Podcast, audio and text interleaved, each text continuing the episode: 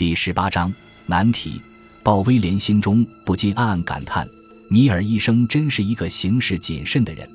他走下汽车，沿着一条羊肠小道走向木屋。他敲了敲门，门开了。米尔医生满面笑容地迎接他：“请进，老兄。”今天米尔医生穿的是一件明黄色的运动衫。当鲍威廉经过他身旁进入木屋时，注意到米尔医生的手上戴着一副医用胶皮手套。当鲍威廉走进房间的时候，他看见米尔太太阿黛正坐在一张皮质的扶手椅上，两眼闭着，神态安详。鲍威廉想，看来米尔医生已经用氯仿将他麻醉了。他又看了看房间的四周，只见房间一侧的石砌的壁炉上有四面镜子，镜子上贴着一封遗书。鲍威廉回过头来对米尔医生说：“刚才你在电话中说事情搞砸了。”米尔医生微笑着说。问题都解决了，鲍威廉指了指米尔夫人，他会昏迷多久？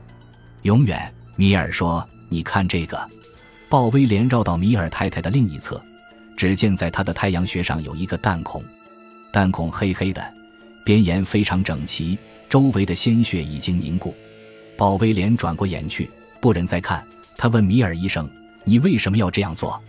这是计划的一部分，计划也不能。鲍威廉的声音突然停住了，因为他看到米尔医生不知从什么时候手里多了一把小手枪，黑洞洞的枪口正对准自己。有些东西我忘了向你说明。医生说阿黛是用手枪自杀。你看，在他的太阳穴上的弹孔四周还有火药烧灼的痕迹，相信这些都瞒不过警方的眼睛。米尔医生继续微笑着说：“阿黛自杀的原因就是他不能没有你。”什么？听闻此言，鲍威廉惊得目瞪口呆。然后米尔医生说：“阿黛对杀害你悔恨不已。你知道，威廉，这间小木屋是你们寻欢作乐的据点。你和我妻子一起开车来到这里。对了，忘记告诉你了，贴在壁炉镜子上的那封阿黛的遗书是在你家里用你的打字机打的。”鲍威廉颤抖着走过去，看那张遗书上写着：“威廉曾经和我宣誓，宁死不分离。”我对此至死不渝，我是要两人谨守那誓言。鲍威廉回过头来看着米尔医生，只见他手中高举着一把钥匙，这是你家前门的钥匙，是你妻子生前给我的。今晚早些时候，当你出去做不在场的证明时，我用这把钥匙进入你的家中，用你的打字机在阿黛签名的那张空白纸上打下了他的遗书。他向威廉晃了晃手中的钥匙。然后将它收回到口袋中，得意地说：“当阿戴的尸体被警方发现时，他们也将在阿戴的口袋里找到这把钥匙。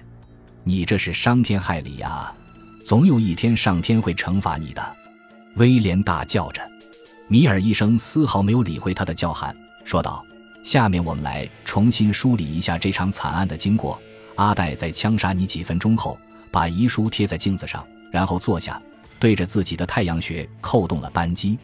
至于他为什么要杀死你，我猜想是你想甩掉他，或者不想和他结婚。我相信这个理由可以被大家接受。你知道吗？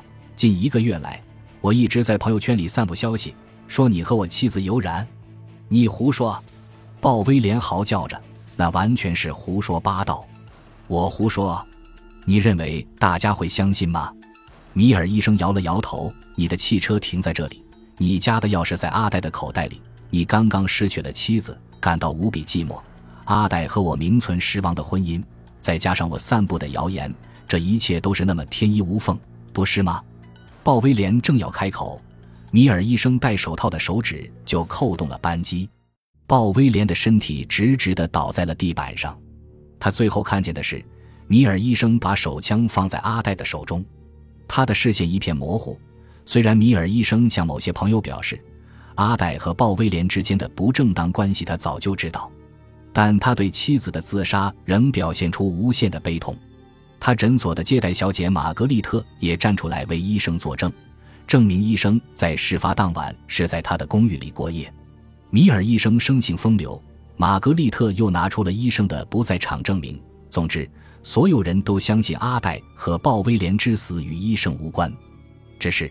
待这件事风平浪静之后，接待小姐玛格丽特给米尔出了个难题，她要分米尔医生财产的一半，此外还要米尔医生的整个下半辈子。